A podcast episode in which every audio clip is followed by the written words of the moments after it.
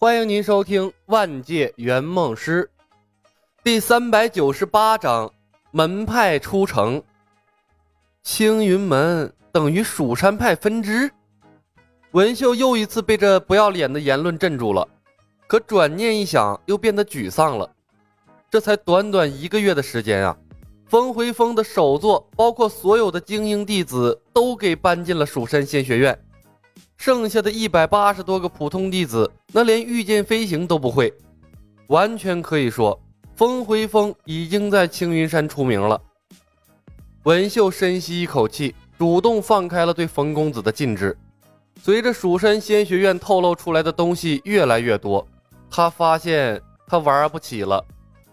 冯公子白了他一眼，对李牧道：“师兄，我回去洗个澡，换身衣服再来。”李牧点点头。冯公子转身离开，文秀脸一红，立刻也感觉潮乎乎的衣服裹在身上格外不舒服。不过呀，他也知趣儿，知道自己没有取得李小白的信任，没敢像冯公子那样提出洗澡换衣服的要求。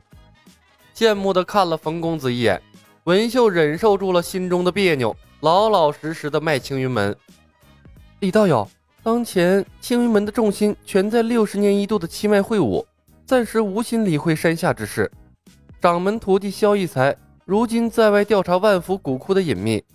道玄掌门认为我夫君和小叔十有八九前往了空桑山。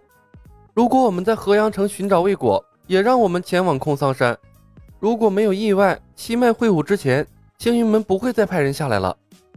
七脉会武还有不到五个月的时间，在此期间，青云门不会再派人下山。给仙学院争取了将近五个月的发展时间，这对仙学院来说是好事儿。但不知为何，李牧的心中竟没来由的生出了一丝怅然若失的落寞感。蜀山仙学院的教师招聘终究还是要停止了。李牧没胆子强攻青云门，去硬汉诛仙剑阵。他看了眼青云山的方向，还有吗？文秀顿了片刻，摇了摇头。除非有大事商议，否则七脉之间各自为政，修行授徒基本不联系。我对其他各峰的情况同样不太清楚。文秀的说法基本贴合诛仙的事实。张小凡在大竹峰修行了五年，才和儿时的伙伴林惊羽见了面。那时田不易才知道，林惊羽的修为远远超过了张小凡。整整五年时间，大竹峰和龙首峰之间连交流都没有。而宋大人和文敏谈个恋爱，还需要等到七脉会武才能见面，这一点足以证明，青云门各峰之间的沟通真的非常少，远不像李牧的蜀山仙学院，各个班级的教学竞争都在明面上摆着，象征着荣誉的流动红旗随时变换，谁强谁弱一目了然。说实话，青云门能坐上正道巅峰的位置，可能真的全靠同行衬托。那群老道士是一点儿都不懂经营和管理。又问了一些青云门的细节，李牧微微一笑，向文秀施礼：“蜀山派李小白，请文秀师姐示意。”文秀的眼睛猛地瞪大了，不可思议地看着李小白：“你，你不是说可以让我保留记忆吗？我已经这么配合了。”李牧仿佛没有听到文秀的话，自顾自地说道。我会给文秀师姐安排一个合理的身份，让你们一家团聚。文秀看着李小白，苦涩的说道：“哎，你应该试着学会相信别人的。”李牧道：“等蜀山仙学院发展壮大，所有人都会恢复记忆，到那时还请文秀师姐帮忙说服曾书长父子。”文秀叹了一声：“没有别的选择吗？我可以帮仙学院和青云门斡旋。”李牧摇头：“我要为蜀山仙学院三千名师生负责，而且日后万一和青云门开战，一个失忆的文师姐总比一个投诚的文师姐更容易接受。合着你还是为了我好？”文秀怒瞪李小白，李牧平静地看着他，不为所动。最终，文秀败下阵来。失忆之前，我想洗个澡，换一身干净的衣服。李牧笑笑。没问题。文秀悠悠叹息了一声：“哎，帮我安排一个合理的身份，我要和舒长父子团聚。接下来两个月，果然如文秀所说，青云山上再没下来人。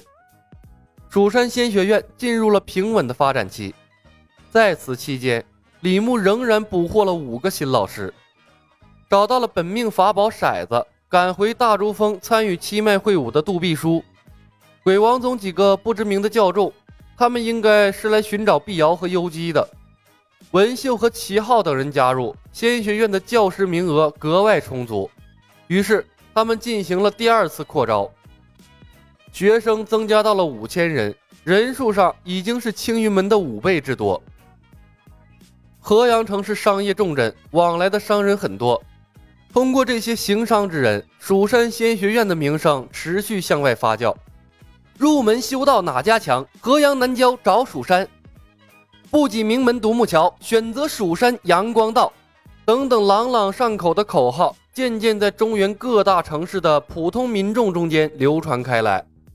即便大字不识的农夫，偶尔也能念上两句，想着把家里的孩子送到蜀山仙学院学一门本领。鲁阳城、合昌城、平川城等河阳城周边的适龄青年。陆陆续续来到了河阳城，等待着仙学院第三次扩招，希望能够进入蜀山仙学院进行学习。洗脑般广告的宣传，在民间用了三个月的时间，蜀山仙学院的名头便隐隐有了和青云门等正道三大门派并驾齐驱的趋势。冯公子失手被擒，以至于被迫和文秀洗了个澡，感觉自己丢了人，痛定思痛。暂时收回了和师兄调情的心思，专注太极玄清道的修行。一个月后，成功引导天地灵气在经脉中运行了三十六个大周天，突破了玉清境第一层，进入了第二层的修炼。被李牧用特殊手段强行攒起来的仙学院，像是一颗巨大的不定时炸弹，不知道哪一天就爆炸了。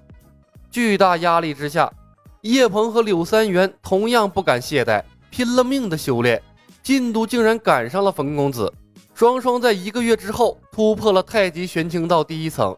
当然，他们的修炼速度如此之快，也和九阴真经和太极玄清道搭配更合适有关。债多了不愁，虱子多了不痒。钱海等几个股东早把心放回了肚子里。除了必要的修炼，他们剩下的时间都在教职工中间周旋。